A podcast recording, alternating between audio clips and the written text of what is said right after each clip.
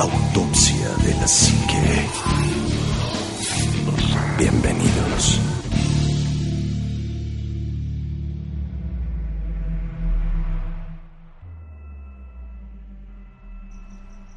Muy, muy, muy buenas noches, amigos de Autopsia de la Psique. Feliz y contento de volver a regresar al formato de podcast ya como tal, ¿no? Porque ya hacía mucho que, que nos dedicamos a lo del en vivo y eso se subía podcast, pero la magia de la radio como que siempre es diferente a, a hacer un podcast, ¿no? Y lamentablemente no está Omar con nosotros, pero es- está Juanma. Juanma, buenas noches. ahora, ahora me tocó a mí la embarrada, Sí. pero este, pues muy buenas noches, bienvenidos a Autopsia de la Psique, muchísimas gracias por, por escucharnos, por, por eh, descargar este podcast, por compartirlo y por todo lo que ustedes saben hacer. Y eh, pues es un verdadero gusto que no esté Omar primero y segundo, el, el gusto es pues estar con, con ustedes en, en esta mesa. Bienvenidos. Así es, Chitec, muy buenas noches. Eh, Juanma, Anima, un gusto como siempre estar con ustedes compartiendo micrófonos. Amigos que descargan su podcast, muchas gracias por escucharnos. Esperemos que este podcast sea de su completo agrado.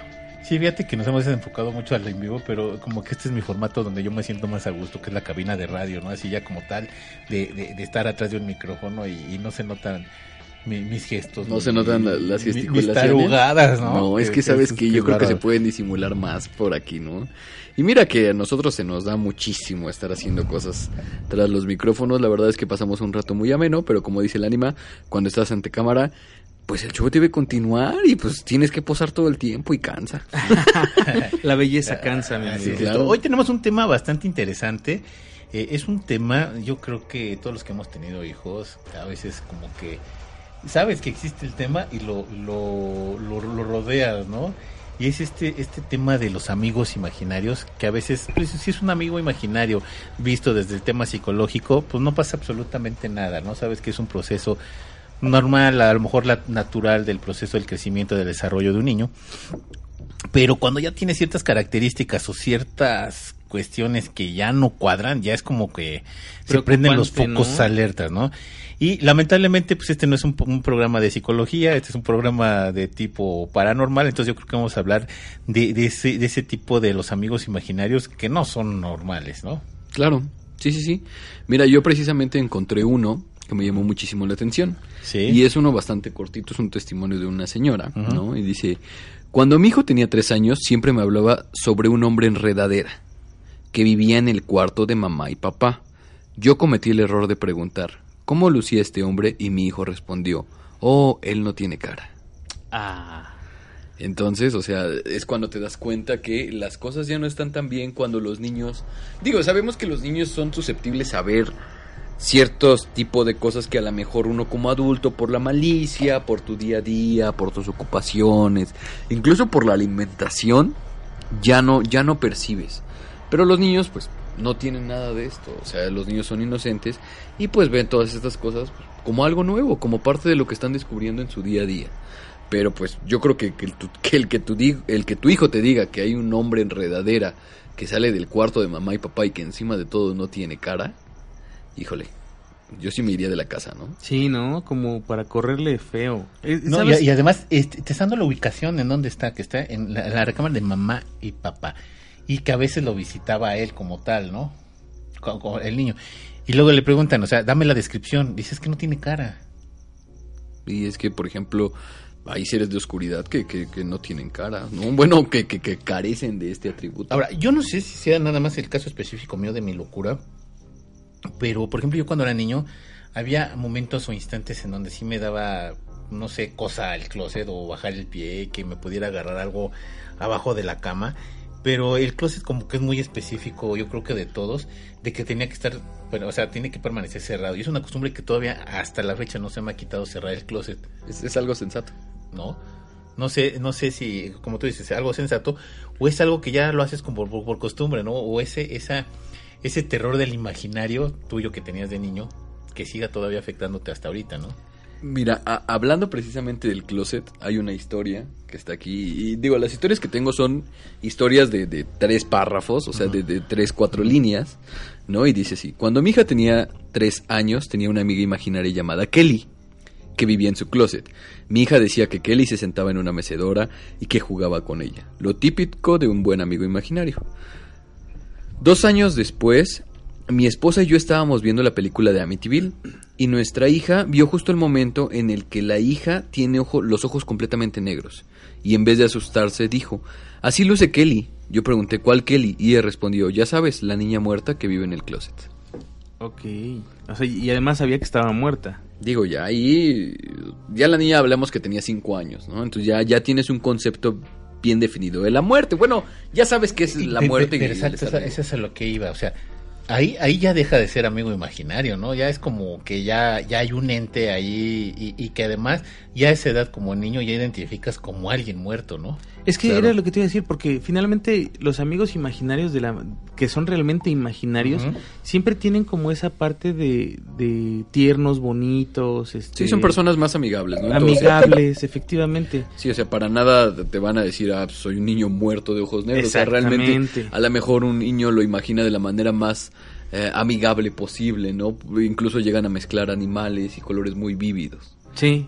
¿No? Es eso que, que sacaron de hecho en la película esa de Intensamente, que el, El amiguito ¿no? imaginario, realmente es está basado en un estudio de cómo son los amigos imaginarios de los niños. Sí. No siempre son seres humanos, pues. No siempre es otro niño. Tienen, No. tienen animales, tienen muchas cosas.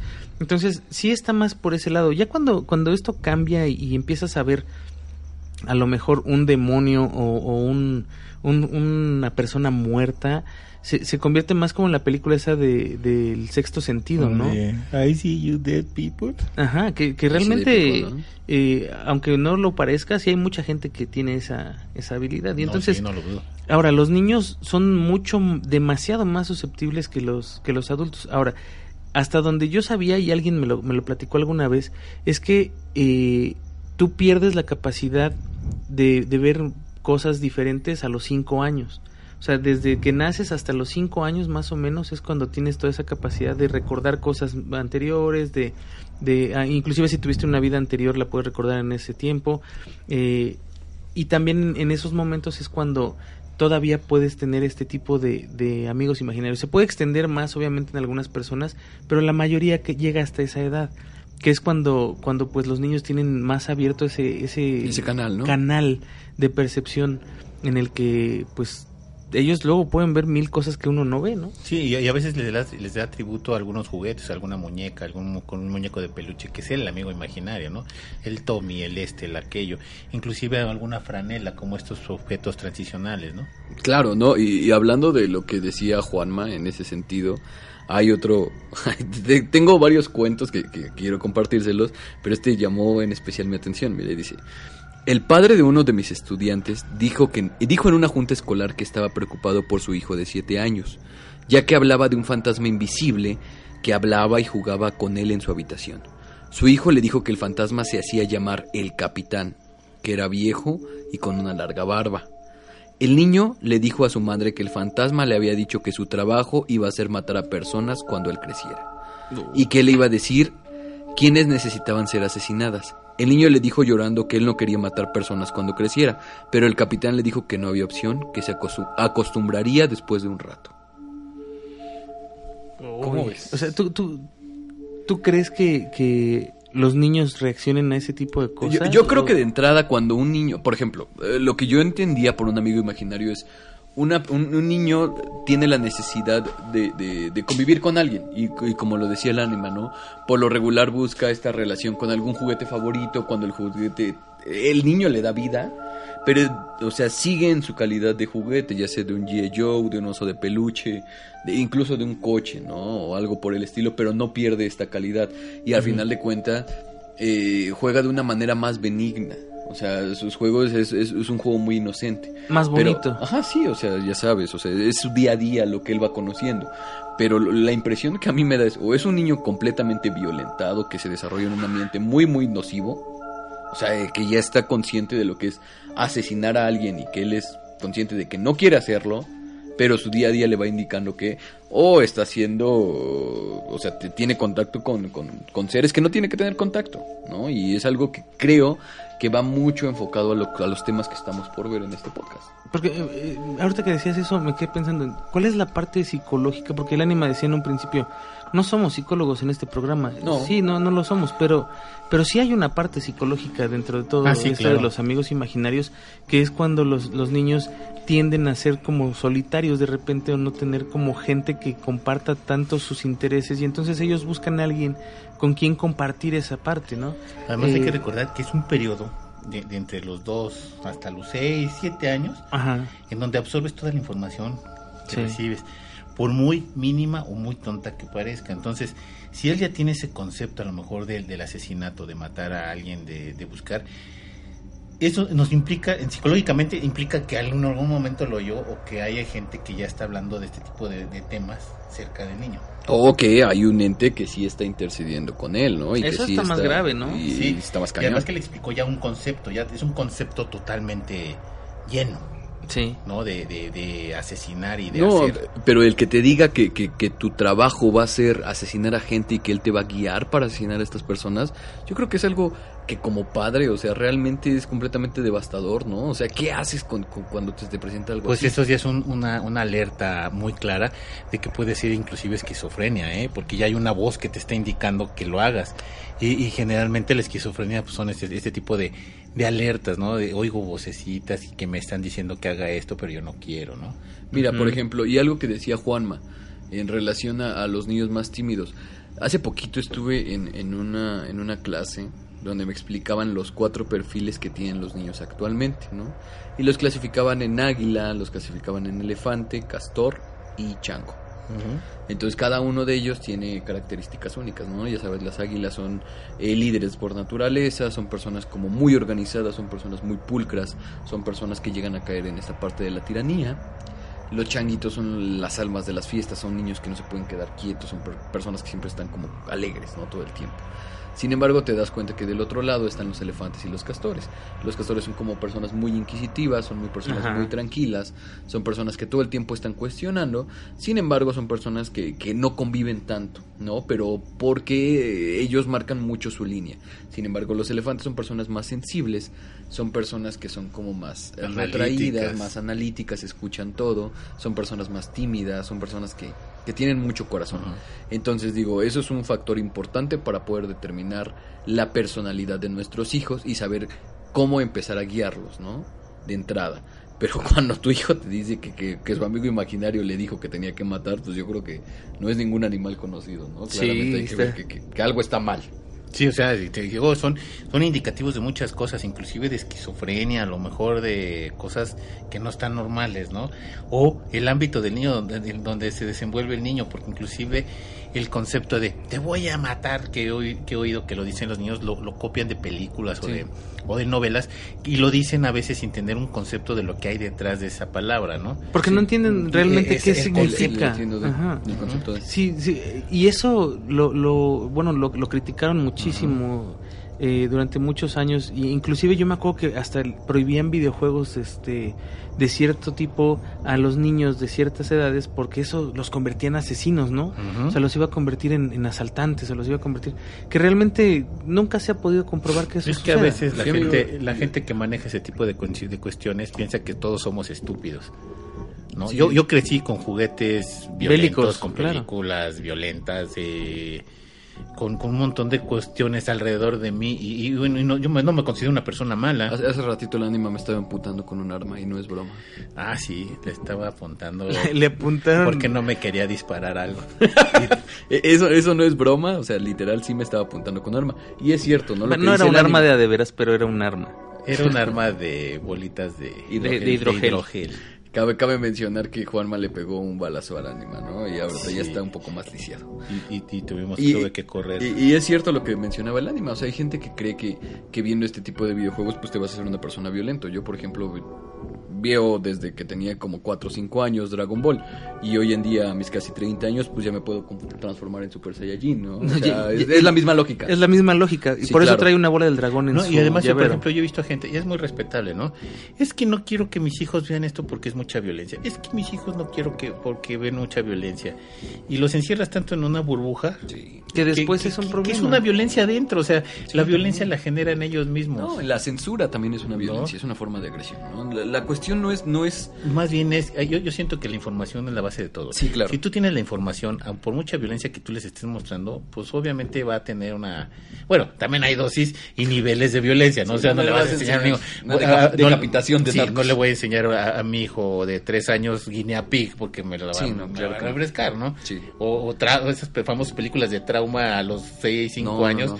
Pues es como una información errónea que le estás dando al niño, No, Exactamente, tiempo, sí. simplemente orientar lo que está viendo, ¿no? Es Y, el mismo niño lo va, lo va a desechar, o sea, no es lo mismo ver los caballeros del zodiaco que es chorros de sangre y golpes, a- a verlos no sé a determinada edad, a lo mejor un niño de dos o tres años no le va a importar, el programa ni lo va a ver, ni le va a poner atención, ¿no? Sí, tal cual. Porque finalmente, bueno, es que, mira, yo soy muy, muy de la idea de que cuando tú creas a un niño en una burbuja o lo crías en la burbuja, lo conviertes en una persona que en su vida completa no va a tener las mismas oportunidades que ningún otro niño. claro. Eso es- eso es- Yo le limpio a mis claro. hijos las manos con alcohol, eh, las manos limpiecitas, su ropa intacta, etcétera. Y cuando salen enfrentan un mundo de bacterias que se los van a comer. Sí. Exactamente. No, lo mismo pasa con ese tipo de Y no solo con bacterias, eh, en relación a Más bien. relacionarse con otras personas. Así es, lo más bien lo que tienes que hacer es ganarle el tiempo a tu hijo y tenerle la información adecuada cuando salga a Cuan- y, y- ¿no? y cuando esté apto como para recibirla, ¿no? Pero bueno, Bueno, ese, ese fue en el caso de- del niño de, la violencia. O sea, hay muchas cosas ahí que me, que, que me, dis- que me indican que a lo mejor el niño donde se está desarrollando no es el ambiente óptimo Era- pa- era lo que para él. ¿no? Inclusive yo estoy casi seguro que en ese ambiente debe de haber violencia intrafamiliar. A lo mejor no de sus propios padres directamente, pero sí algo que rodea ese ¿y, ambiente. y qué tal que no hay un ambiente así, mijo? No, sí debe de haberlo forzosamente porque lo está de- lo está de- lo está desnotando, o sea, es, ¿Y es qué, tal que, y qué hay- que sí existe un ente que lo está Por eso te digo, hay- ese niño me da como tres focos abiertos. Uno, la esquizofrenia. Otro es que ya tienes ahí un asesino serial en potencia. En potencia, sí, En por potencia, supuesto. Y, y bastante cañón. No, ¿eh? pero el, el niño te está expresando que él no quiere matar. Y mira, eh, espérame, Espérame, va, va en relación... Los, los asesinos seriales, ¿qué, dice- ¿qué es lo que quieren?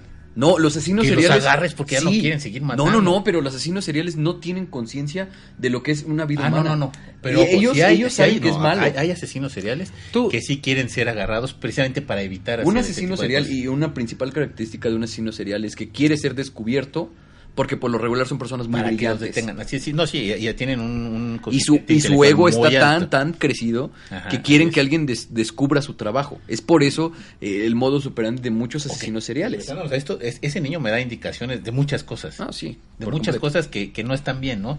Ya, ya hay como muchos focos de alerta eh, cuando estás diciendo, ese niño se va a caer, se va a caer, se va a caer hasta que ves que se cae, ¿no? Este niño va a matar a su jefa. Sí, va a matar a su jefa. Ya, ya hay como, como varias cuestiones que no están bien. Por ejemplo, la niña que decía, es que yo quiero matar a mi hermanito. Y hay un video muy famoso de esa niña que quiere matar a su hermanito. y hasta la, hasta la fecha la niña, la, la niña terminó creciendo, es una enfermera en un hospital y ya no tiene ese concepto niños. de, de ese, de, ese, Ah, no. de ese sentimiento que tenía. Sí, no, ese- porque se ese quita momento. con la edad, o sea, eh, Porque mientras tuvo la atención que tenía que tener la niña. Sí, claro. Exactamente. pues, bueno, pero ¿qué Pero- tal cuando dejas de lado estos padecimientos psicológicos, estos ambientes eh, atípicos en una familia convencional o normal, por así decirlo, dentro de, de la normalidad, entre comillas, y pasas a ver una situación donde la- el niño está sufriendo porque un ente le está diciendo que tiene que matar, un amigo imaginario. Sí, por eso te digo, ahí son focos que ya me están dando Ahora, muchas alertas. Esta es también la pregunta por lo que estabas diciendo. O sea, ¿tú crees que un amigo imaginario puede desencadenar a un asesino en serie, por ejemplo? No, pero es como su manera de decir, ¿sabes qué? Eh, o sea, no te va a decir, un esquizofrénico oye las voces. ¿Estás de acuerdo? Ajá. Entonces, un niño que apenas está desarrollando cómo te expresa que está oyendo voces, lo desarrolla en un amigo imaginario. Ahora, hay que recordar que hay premios Nobel que, que veía amigos imaginarios. ¿No? Como el matemático este que se me fue el nombre, que veía cuatro amigos imaginarios hasta que él mismo dijo, no, es que no puede ser posible, o sea, ya no les voy a hacer caso. Y todavía antes de morir le preguntaba, y lo seguía viendo, y decía, sí, lo sigo viendo, pero ahora los ignoro. La de una mente brillante, la película. Exactamente. ¿no? Entonces, ahí, a ver, ahí, ahí- es un ejemplo más claro. Él está viendo cuatro personajes que, que vio en, en- en su juventud, vamos a decirle Ujú. así. Y, y- y si los ves esos niños en... en- ahí- ahí ya me veo, ya. Y si ves esos niños en tu- cuando eres niño, ¿qué dices?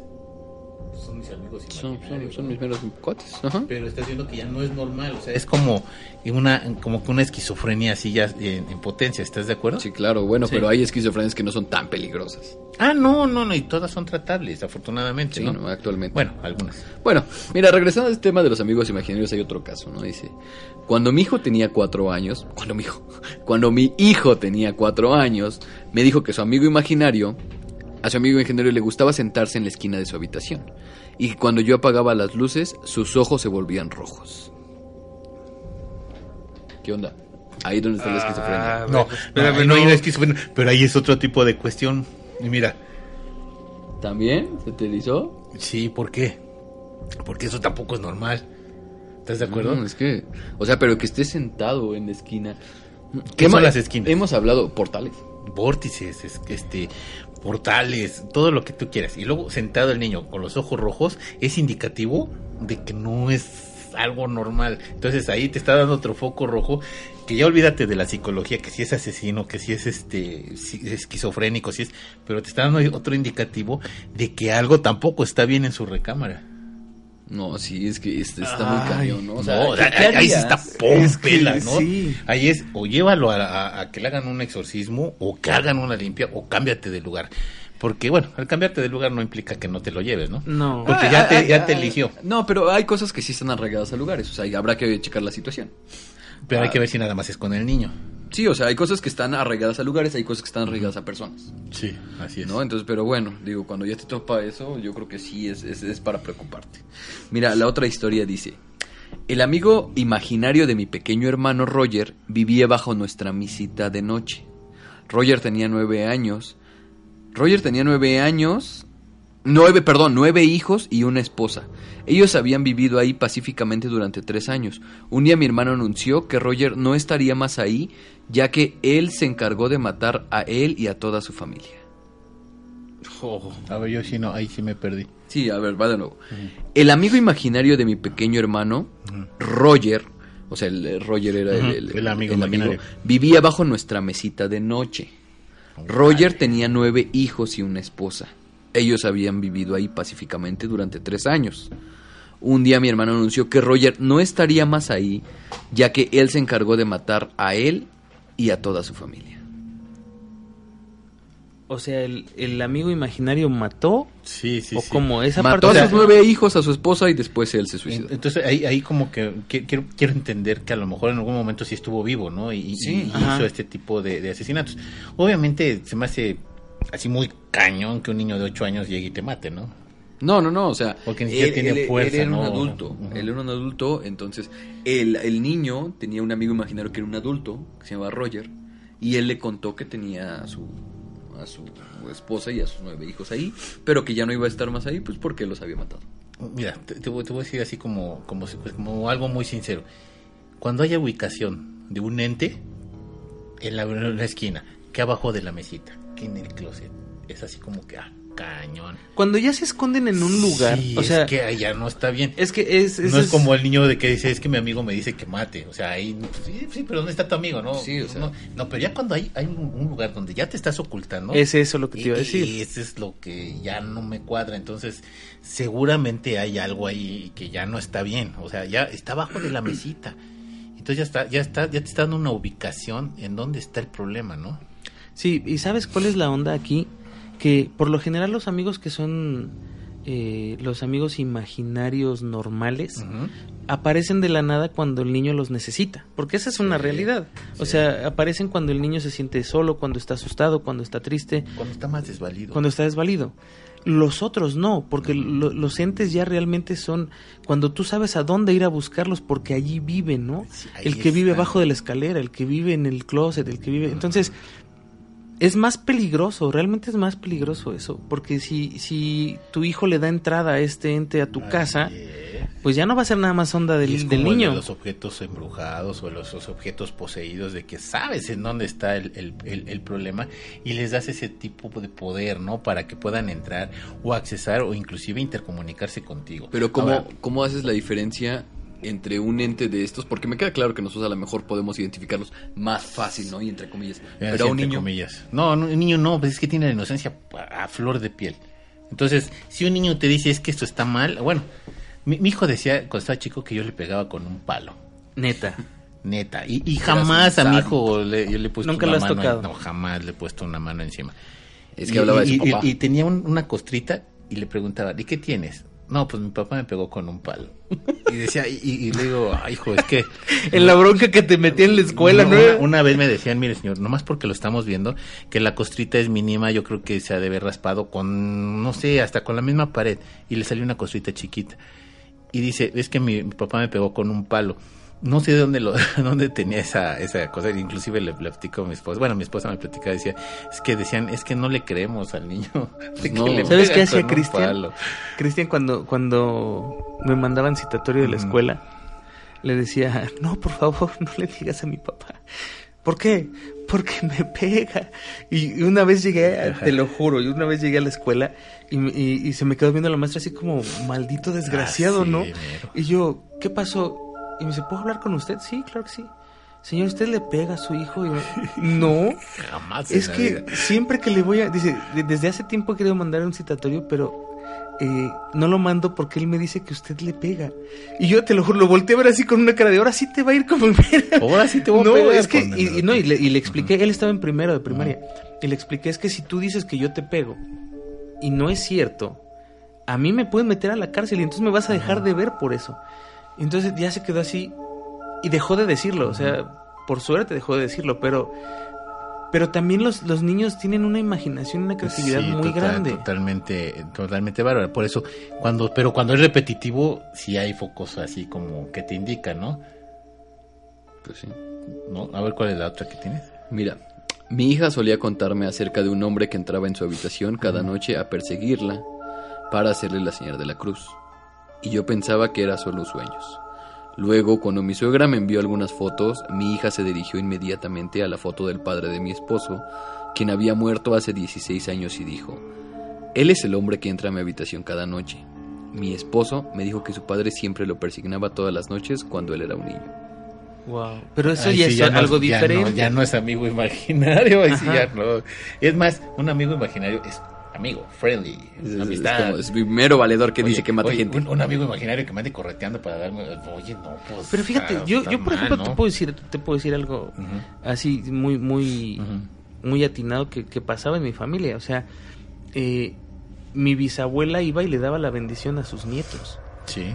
después de muerta. O sea, Ay, es- ay, bueno, ¿Cómo crees? Yo dije, Sí. bueno, pues, hasta ahí va normal. porque- ya No manches. rompiste, ¿no? porque finalmente no es, es, es, ah, es como, y, y eso fue cuando estaban muy chiquitos, nada más. Sí. Eh, eran dos, creo, tres a los que lo- se, lo- se los hizo.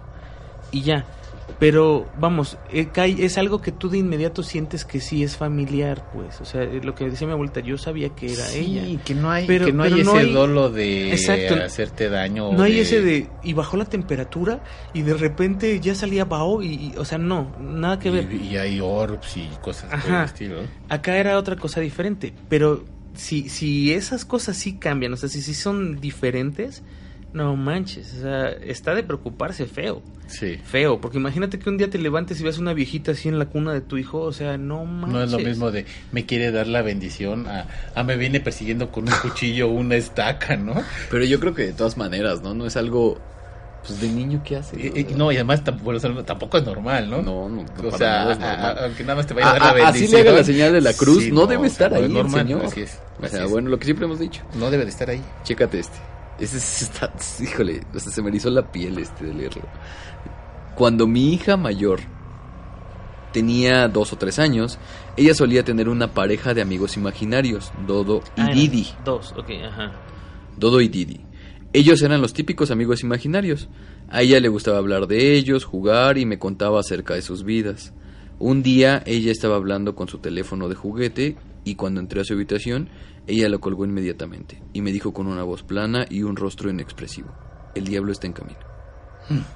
Ay, canijo. Es que, bueno, ahí ahí de entrada hay dos, dos cosas que no me cuadran. La primera es, tú sabes el potencial de un niño para crear un, un uno, un No, amigo no imaginario. manches. Es mucho porque tiene que ser tan complejo como él. De hecho, tiene las mismas características de, una, de un niño, ¿no? Cuando, cuando es psicológicamente normal. ¿Sí? ¿Me di a entender? Ajá. O sea, lo- la concepción de un niño a su vida, en su vida, tiene que ser la- el amigo imaginario con la misma complejidad de lo que el niño ha vivido en, en ese momento hasta de vida. Ahora, crea dos personajes. O es que tienes una imaginación muy cañona porque estás creando personajes muy... Es como si estuvieras escribiendo una novela a los cinco años Sí. y das la psicología del personaje. Psico- Personaje uno. Sí, o sea, formas a tu personaje desde las características. pero como el niño no tiene tantas no influencias, tiene tal, tal, así tal. como no tiene la tanta experiencia crea el personaje a partir de su propia experiencia pero ahora crea dos personajes es como un mundo bastante complejo No, y, cuelgas y te dice eso entonces ya los dos personajes dejaron de ser familiares no No, y aparte, o sea, lo que le dice, ¿no? Y con esa preocupación que expresa la mamá, o sea, ¿qué haces cuando tu hijo te dice, el diablo viene en camino? Yo de entrada yo creo que me hago del baño, man. O sea, es, es que mira, es preocupante por dos lados. Para, para una persona a lo mejor que no que no, no, le, no le da mucho interés a esta parte como más paranormal, se convertiría como en un ¿qué tiene este cuate? O sea, ya, ya como, Claro. como más psicológico el asunto, ¿no? O sea, ¿qué le está afectando? ¿Qué Sí, está no, pasando? además el potencial intelectual de la niña es bárbaro Sí, el, el potencial es, es Sí, durísimo. Entonces, ya para crearte dos personajes bastante complejos y luego darte el, el concepto del, del, del diablo, del demonio, ya es como que o la niña tiene bastante inteligencia un, o un IQ bastante elevado, o este sí está muy complejo lo que le está pasando, ¿no? Ese es un lado. Y por el otro lado, que tengas como la conciencia de que algo paranormal podría pasar Sí, sí, ¿Qué sí, haces? sí, o sea, digo. ¿corres a una iglesia con tu hijo? O sea, vente, vamos a ver al padre o vamos a, a ver al pastor o lo que De sea. entrada no le hables ni a Tuca ni a Tico. de entrada, A ¿no? Y a Didi. Sí, ¿no? O sea, ya de entrada. Bueno, esos güeyes. Fue, fue, fue un decir, ¿no? O sea, no- de entrada ya no le hables ni a Tuco ni a Tico. Y este, y al Sí, que sí, viene claro. menos. sí, no ¿No? inventes. Bueno, pero ve, chécate este otro. Mi hermano pequeño solía hablar sobre una mujer que entraba a su habitación en las noches. Él dijo que ella usaba un vestido rojo, que su nombre era Franny, que lo perseguía y que flotaba. Yo tenía una pariente que murió varios años atrás con el mismo nombre, su color favorito era el rojo, de hecho la cremaron con uno. Cuando le mostré una foto, él me dijo que era justo la mujer que veía. Además me dijo que también veía un hombre llamado Jacob que dormía conmigo en la cama. Yo también de joven se me metía una mujer de rojo, una vecina. Cálmate, tú, pero no te perseguía para persignarte, amigo. No era, no era mi amiga Pero fíjate que yo imaginaria. sí he escuchado de eso. Sí. O sea, sí he escuchado, por ejemplo, de personas a las que los mismos entes eh, abusan de ellos. Pero bueno, eso es lo mismo. O sea, aquí ya se rompió otra vez la barrera del amigo imaginario. ¿estás Sí, no, eso- es que eso no es un amigo No, aquí ya hay imaginario. un ente, o sea, ya es este cuestión bastante cañona. Y lo peor es que no es uno, son dos. Y son diferentes. ¿no? Y tienen su propio espacio. Porque uno se mete en una sí. recámara y el otro tiene el espacio de la señora. Entonces, cuando son así de, de espacios y, y ya no hay más información, me gustaría haber sabido más información. Pero cada uno tiene su espacio. Y cuando son espacios, son territoriales y aguas. No manches, es que volvemos a lo mismo, o sea, ¿hasta cuándo, cuándo tu amigo imaginario es una, una creación de tu hijo para hacer su día más liviano? ¿Y cuándo se está enfrentando con, un, con una entidad parasitaria o de bajo astral que, que puede tener consecuencias muy, bueno, hasta muy ahorita negativas? no he visto parasitarios. He visto entes, ¿no? O sea, como tal, ente, Sí, sí, un claro. ente, y en donde, no hasta donde vi, no está afectándolos todavía en su vida normal, o ya no sabemos nada de, de la- del, del resto No, de pero, la historia. pero es como... ah, recuerda que muchas personas viven con este tipo de entes y ellos piensan que así es su no vida. es como el caso, regresando al caso del niño, no es como, ay, te voy a poner un cuchillo en la mano y hay que corretear a tu mamá con Escucha el cuchillo este. en la mano, ¿no? Escucha Échale. este. Cuando mi hermano era pequeño, actuaba como si tuviera ángeles hablando a cada segundo. Un día mi mamá lo escuchó diciendo, no puedo matarlo, él es mi único papá. Oh. ¿Eso lo hablaba un niño? Eso lo habló un niño. Uy, ahí, ahí te rompe todas las barreras de lo psicológico, de lo paranormal y de todo, porque ya está mal todo. Y no son ángeles ya de entrada, ¿no? No, o sea, No. eh, yo creo que él lo escuchaba por el concepto que tenía de, de ángeles, ¿no? Que están en todos lados y que a lo mejor te, te, te, te escuchan y te dicen y son como esa voz que, ya sabes, te va guiando para el bien, como la conciencia. Sí. Pero cuando un niño escuchas que le dice a alguien, no puedo matarlo, él es mi único papá. ¿Sabes cómo, cómo se me figura? Como cuando, cuando los perritos se quedan viendo un rincón. Ujú. Así se me figuran los niños cuando tienen esas situaciones de, de algo que los asusta o algo que ven y que no comprenden. Ah, porque cuando un perrito se queda viendo hacia un lugar, se queda viendo ahí con miedo. Por eso está viendo allá, porque está protegiendo, está, Sí, está- está, está cuidando. sí, sí está ya territorialmente cuidando. Exacto, y yo siento que los niños cuando hacen ese tipo de cosas es porque tienen mucho miedo de lo que está allí o de lo que pueden ver, oír o, o lo que sea, ¿no? Y ahora, la, la, la, la parte mala de los amigos imaginarios es que siempre, se- o, o este tipo de situaciones más paranormales que de amigos imaginarios, es que siempre las confunden con un amigo imaginario y mandan a los niños a un psicólogo. Ujú. Y los están tratando por algo que realmente no tienen. Y no los ayudan. No, porque el amigo imaginario en, en esta cuestión, pues es como, pues vaya, no es normal, pues, o sea, volvemos a lo mismo. O sea, si un niño me dice quiero matar a mi papá o me están ordenando matarlo, No, pero eh, es que Pues el niño no. está diciendo no, o sea, no lo quiero hacer. Y era lo que yo te decía, la conciencia es un regalo divino, ¿no? Entonces, tú podrás ser eh, hijo de una familia de alta alcurnia, podrás tener acceso a las mejores escuelas, pero puedes ser un psicópata, o sea, puedes ser Sí. un maldito narcisista. Ah, bueno, pero es que- Puedes divertirte con el Sí. sufrimiento ajeno y se nota desde que, de niño cuando empiezas a matar insectos y a No, no, torturarlos. pero, pero aquí por hay, hay un concepto, placer. pero hay otro concepto. Un niño, ah, todavía hasta los 6, 7 años, tiene el concepto del bien y el mal. Así, tal cual, burdo, limpio. Si tú robas, te vas a la cárcel. Si tú este, haces bien, mereces un premio. Ese es el concepto de un niño. Sí. Sí, el niño no se puede analizar si el señor no tiene que comer, que no tiene que llevarse a la boca, que tiene que robarse un bolillo para llevarse. Él se roba un bolillo, es a la Es malo, cárcel. sí, claro. o sea, entonces es como un concepto muy burdo entre el bien y el mal. En este caso, el niño dice, no, pues no lo puedo matar porque es mi único papá. Entonces no te está diciendo ni siquiera si está bien o está mal. No, nada más está diciendo que no tiene otro. que no tiene otro. O sea, ¿cómo, cómo lo va a reemplazar? Imagínate que eso te lo dijeron a tus hijas, o sea, no manches, ¿no? O sea, no. Eh, qué bueno, yo, yo alguna vez escuché a una niña, es, es más chusco que nada, ¿no? Que le dijo a, a, a- su, a su papá, su papá llegó a la casa y le dio un juguete y le dijo, eres el mejor papá que he tenido. Entonces quedó el otro así como, ¿qué ¿Cuántos- onda, no? ¿Cuántos tienes? Pero, pero es algo chusco que finalmente se puede convertir en algo realmente feo, ¿no? No sé, la Pues- verdad es que a- a- es lo que les decía, o sea, tú puedes, eh, tú puedes tener a tu hijo encaminado en lo mejor, pero si tu hijo se, tor- se divierte torturando animales, ¿no? Y va avanzando, o sea, tienes un claro ejemplo de una persona que tiene eh, Ciertas perturbaciones, ¿no? ¿no? De perturbación, y si puede ser un psicópata Bueno, y un asesino también, también, también hay como, como ciertas líneas, ¿no? Yo, yo creo que de todos, de niños, todos, inclu- y me incluyo. Hemos matado que el pajarito, Ah, que la lagartija resorterazo. no sé, pero eso algo. lo haces como en esa parte de descubrir. Pero cuando ya eres consciente de que un ser vivo también siente y tiene dolor y, además Y ojo, ¿eh? gozas con ello, Sí, o no, sea, o sea, uno lo hace precisamente como tú dices, con el, el afán de descubrir o, o de o ver qué potencial a lo mejor puedes tener, ¿no? Ajá. Pero ya cuando ya agarras el concepto de que al hacerlo lo estás haciendo sufrir o que no debe de ser, pues, o sea, no es de, ay, voy a agarrar al pajarito y le voy a cortar la cabeza, no. Pero es que eh, precisamente eso eh, empieza a verse cuando ya tienes un trastorno. O sea, cuando es esa parte de... Sí, es un ser es- que está completamente impotente ante mi potestad y yo con él puedo hacer lo que yo quiera. Y sí, ya cuando empieza un- un- una, una cierta una, una cierta características ya sexuales donde empieza a tener a placer de otro tipo y que ya no a lo mejor no te no no puedes hablarle a una mujer pero sí a lo mejor si la matas tienes ese ese estímulo o ese placer no ¿Sabes que la gran mayoría, por ejemplo, de asesinos seriales destripan a sus víctimas porque el hecho de, de, de ¿cómo se dice? De frotar sus intestinos como uno contra otro, les recuerda el, el- el ambiente que se vive en el útero materno. Ujú. Sí, así O es. sea, y es algo que se ha comprobado. Y bastante, bastante intenso.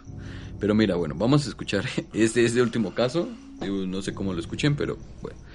Yo solía escuchar voces de noche cuando tenía cuatro años, las cuales solían decir cosas como ya está dormido, no, solo está fingiendo, y también oía pasos que corrían hacia mi cuarto.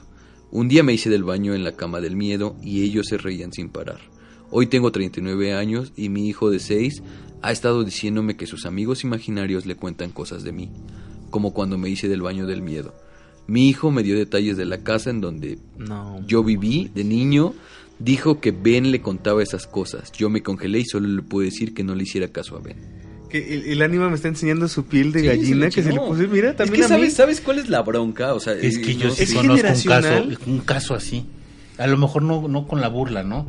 Pero es algo de un día iba un, un chavo trató de pasar una ventana, una ventana que no existía, estaba rota, pero tenía un pedacito de cristal, se cae, se tropieza y se pega en la cabeza, se hace una cicatriz enorme. Y un día le dice el niño, "Oye, papá, cuéntame cuando te saliste por esa ventana." Ah, Ah, no, caray, ¿y quién te dijo? No, pues me, es que hay unas, unas vocecitas que me dijeron en mi sueño. Entonces como que no, ya no compagina, ¿no? O sea, y en este caso me hiciste acordar precisamente de ese caso. Dice yo, e- ese niño tenía entre 4 o 5 años cuando le sucedió lo de la ventana. Se acuerda de eso porque fue obviamente muy traumático para él, ¿no? Ujú. Entonces pasa el tiempo y su propio hijo le dice, oye papá, cuéntame cuando saliste por la ventana. Entonces, o ahí te indica, o que, bueno, que él decía que las voces que oía en la noche era lo que le decían, que se había salido por la ventana, o no lo dudes que a lo mejor en una plática oyó que, que, que le salió, ¿no? Al- o sea, habría salido el tema. Y esto también es como muy, muy, muy curioso, muy de, ay, pues se burlaba de que te hacías pipí, ¿no? Sí. La verdad es que, no sé, todo esto a mí sí se me hace como un, un ente que estaba ligado como incluso a la familia. ¿no? Es que sí, porque ya para que sea tan. O sea, tan gen- generacional que pase del padre al hijo. Sí está como. Dice Omar, Sí, acojonante, sí, ¿no? O sí, sea, sí está de no pero manches. Es, es que, por ejemplo, volve- vamos a situarnos en, en el aspecto del niño. ¿Cómo le, ¿Cómo le puedes realizar una pregunta a tu papá de una plática que oíste, no? Oye, papá, ¿sí es cierto que te hiciste pipí? Porque no te, no, no te lo va a preguntar así un niño, ¿estás de acuerdo? Y a lo mejor la manera más sutil de, de, de- de decirlo es que, papá, es que me oí unas voces que me dijeron que te hiciste pipí, ¿no? O sea, como que busca la manera más factible o más amable que, que te pueda dar es- ese resultado, ¿no? ¿No? De- de- a lo mejor lo oíste en alguna plática o algo. Es que cuando te dan un dato, uno dices, pues bueno, sí, a lo mejor salió en una plática. Sí. Dos datos, pues chance. Pero que sean muy específicos, o sea, de, de, de, por ejemplo, no, no creo que haya familias, o a lo mejor sí lo hay, pero no creo que alguien con invitados diga, no, hoy una vez estaba aquí sentado y se, se orinó en el sillón. O sea, no creo que lleguen a tanto.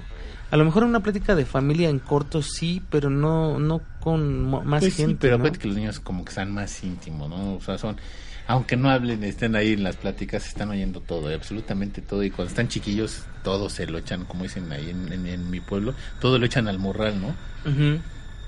Entonces a lo mejor lo oyó o a lo mejor lo relaciono con algo, ¿no? También puede ser. Bueno, quién sabe. Que también alguna vez hablamos de... de- Pero ese tampoco tiene nada de amigo imaginario. No, para nada, pero eh, también alguna vez hablábamos de los recuerdos que se van pasando eh, a través del ADN, ¿te acuerdas? ADN, oye. Aguas, aguas, aguas, se les va la mesa encima. este, que hablábamos de esos recuerdos. Finalmente también podría ser algo así. Sí, no, y de hecho, pues nuestro ADN tiene esa información genética de, de- de ese tipo de cosas. Estaba leyendo de una, de una señorita que tenía dos este, cadenas de, de ADN, Ay, ¿cómo crees? porque cuando era, era melliza, absorbió a su mellizo. Y es la única mujer en el mundo que tiene dos cadenas de ADN. Entonces imagínate una mujer con ese tipo de información. Qué impresionante, ¿no? Pues sí, porque no sé a qué nivel le pueda llegar a, a afectar. Es que tiene información de dos humanos. Sí, pero, pero un humano no se formó. Entonces no. no. tiene información más allá de la formación.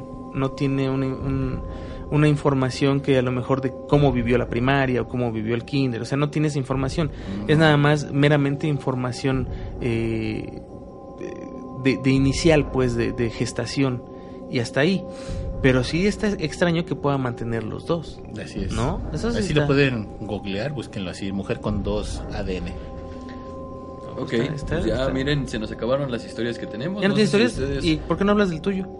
De, mi De tu amigo imaginario. ¿No tuviste amigo imaginario? Fíjate que yo no tuve amigo imaginario. Bueno, no, no lo recuerdo. ¿No? ¿Tú, Anima, tuviste? No, la verdad es que no. Fuimos niños muy normales, no queríamos No, aplastar fíjate cabezas. que, que, que yo la verdad es que tuve una infancia entre lo que cabe muy, muy, muy, muy contento y entonces siempre tenía que mi madre, hermano, que mi hombre nuclear, que a lo mejor eran los que tomaban el, el, el lugar de, de mi amigo imaginario, ¿no? Sí, realmente, por ejemplo, yo estuve acompañado casi todo el tiempo con mis primos en casa de mi abuela. Entonces, Yo, yo no tuve amigo imaginario, pero mi primo sí. O sea, haz de cuenta que eh, yo en algún momento platiqué de ese primo, eh, que estuvo mucho tiempo viviendo en mi casa eh, por temporadas, por temporadas largas. Eh, y, yo recuerdo que él era más, más pequeño y recuerdo que él luego hablaba solo, estaba en el cuarto y yo lo oía platicando. Yo no era mucho más, o no soy mucho más grande que él, le llevo como unos cuatro años, yo creo, tres años. Pero yo me acuerdo que lo escuchaba platicando. Y su amigo imaginario era un, era un señor que se dedicaba a andar en bicicleta. Eso era lo que él decía. O sea, es un señor que an- anda en bicicleta. Ah, pero tenían pláticas así como muy extrañas. O sea, no recuerdo precisamente de qué, pero haz de cuenta algo tan extraño como... ¿Y, y qué te dijo la señora del 14, no? ¿Cuál 14? O sea, no eran departamentos, ¿no? O sea, era muy, muy extraño. Pero igual recuerdo que le duró un tiempo y después... que a lo mejor eh, es como esa parte que decimos, ¿no? A lo mejor hasta cierto punto eres sensible o percibes este tipo de fenómenos. Y cuando pasa o adquieres esta madurez en, en tu cabecita o ya adquieres un concepto más, más complejo del bien y el mal y no lo ves todo tan blanco y negro, pues a lo mejor pierdes esta sensibilidad. Sí, también puede ser. No, más- mi, mi familia más bien era de sueños premonitorios. ¿Tu familia? Sí, y a veces yo he tenido uno que otro. Pero mi abuela sí era más de, de sueños que te decía, no te pares ahí porque te, te va a caer no sé qué. Y se Y caía. se caía. Y me decía, ve a la cocina y tráeme esto, pero no vayas a mover el botón porque se va a cerrar el horno de microondas. Y pasaba. Y le decía, ya se me cerró. Ah, te dije que no sé qué. No, ¿no? mames. O sea, como que era de... Pero, pero si era premonitorio o era más como que sabía lo No, que iba sí, a suceder. Había, había una, así como más bien de lo que sabía que iba a suceder. Sí, como por probabilidad de- y estadística, ¿no? si así. le aprietas ahí se- te vas a Hay, machucar. hay uno que se me quedó así como muy, muy, este, muy metido así en la cabeza, ¿no? Fuimos a, a que ella se cortara el cabello, pero ya ves que antes era de salón de belleza todo y que era un, era un ritual bastante Sí, tardado claro. de un salón de belleza, era ir con Alfredo. Cuatro horas. Cuatro horas a que le echaran peinados y no sé qué. Sí. Cuando íbamos al salón de belleza, Leyendo la revista de Vanidad. me dice, es. regrésate, Sí. Regrésate y mete mis plantas. Porque va a granizar y se me van a romper. Ay, yo dije, ah, Chihuahua, y pues está el, el sol no va a granizar. Y dice, no me, eh, no, dice, no me hagas enojar, ve y mete las plantas, los helechos.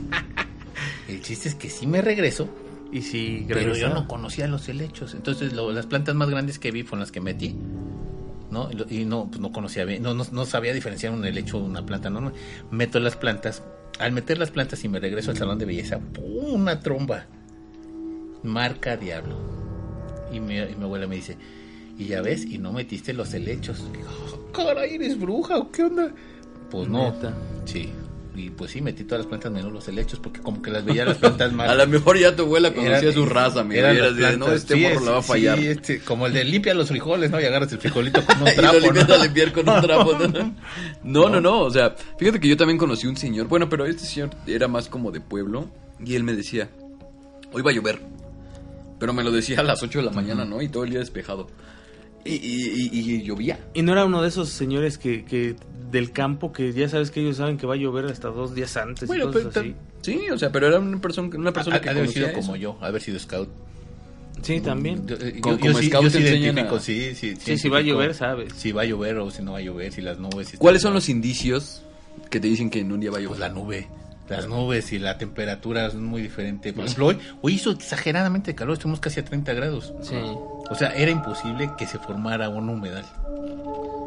Sí, no, y, y a lo mejor puedes ver nubes muy grises en el cielo, muy negras, pero, Pero si no está haciendo El un aire frío, si no está haciendo frío, sabes que no va a llover, aunque esté eso así. Así es. Así ¿no? es que y puede mamás- haber poquita nube y si está haciendo aire frío, seguramente Sí, llueve. mamás metan a sus niños a los scouts, sí funciona. Sí, Sí, Bienvenidos a su podcast la- de los scouts. Sabes la, si la bota es grande, si la bota es chica y no es porque te guste verlas, pero pero, pero sí este No, eso también te lo enseñan en los scouts, ¿no? A ver, a ver gotas. Sí, no.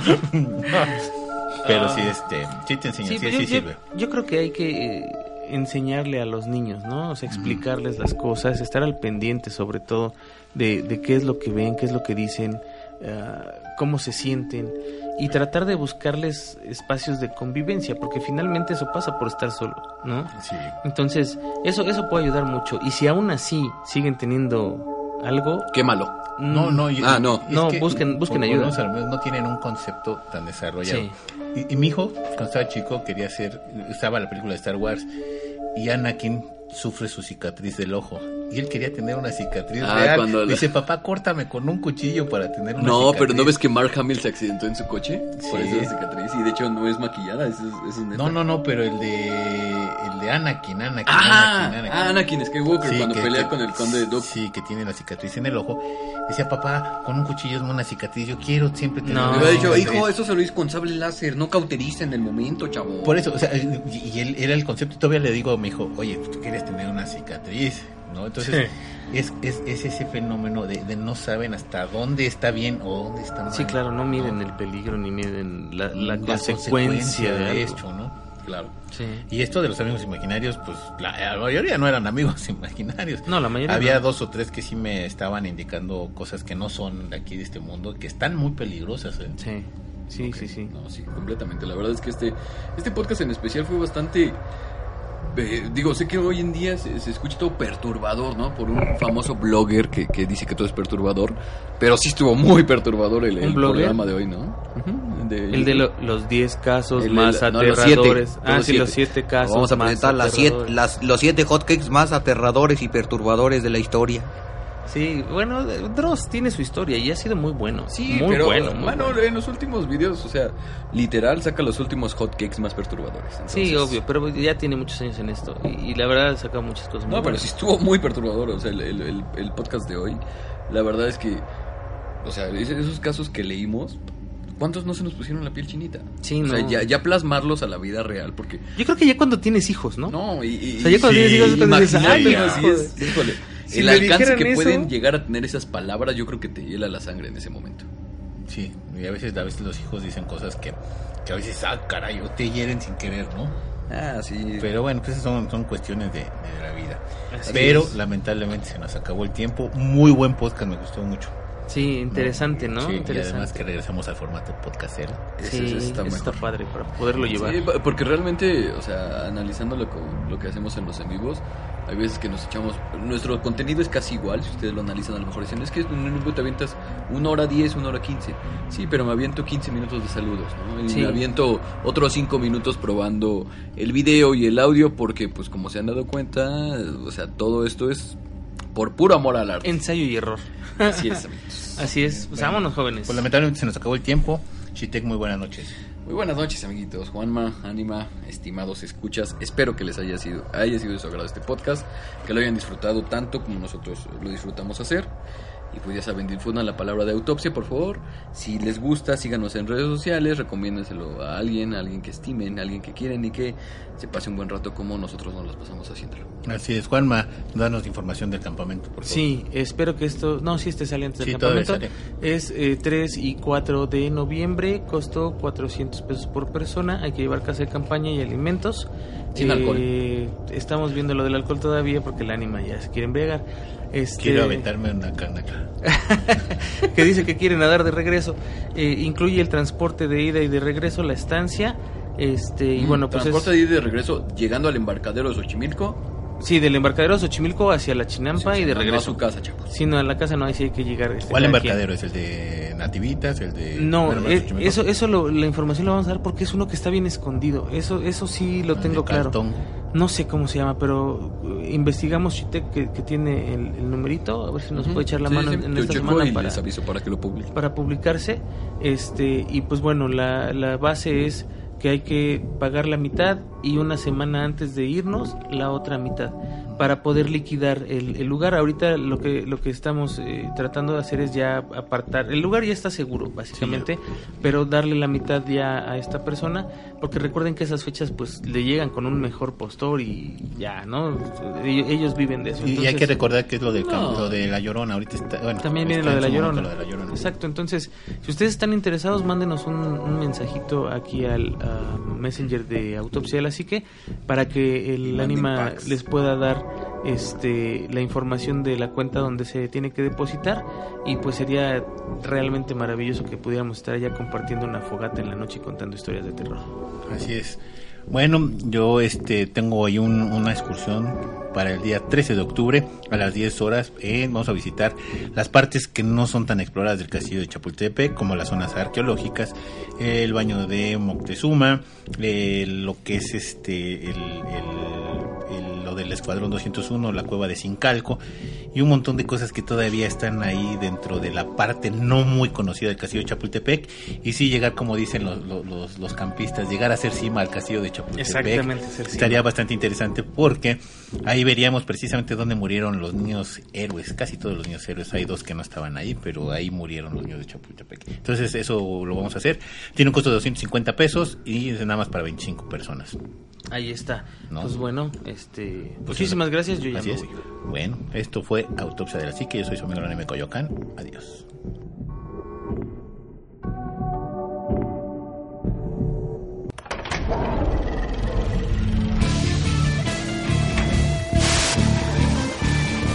Autopsia de la psique.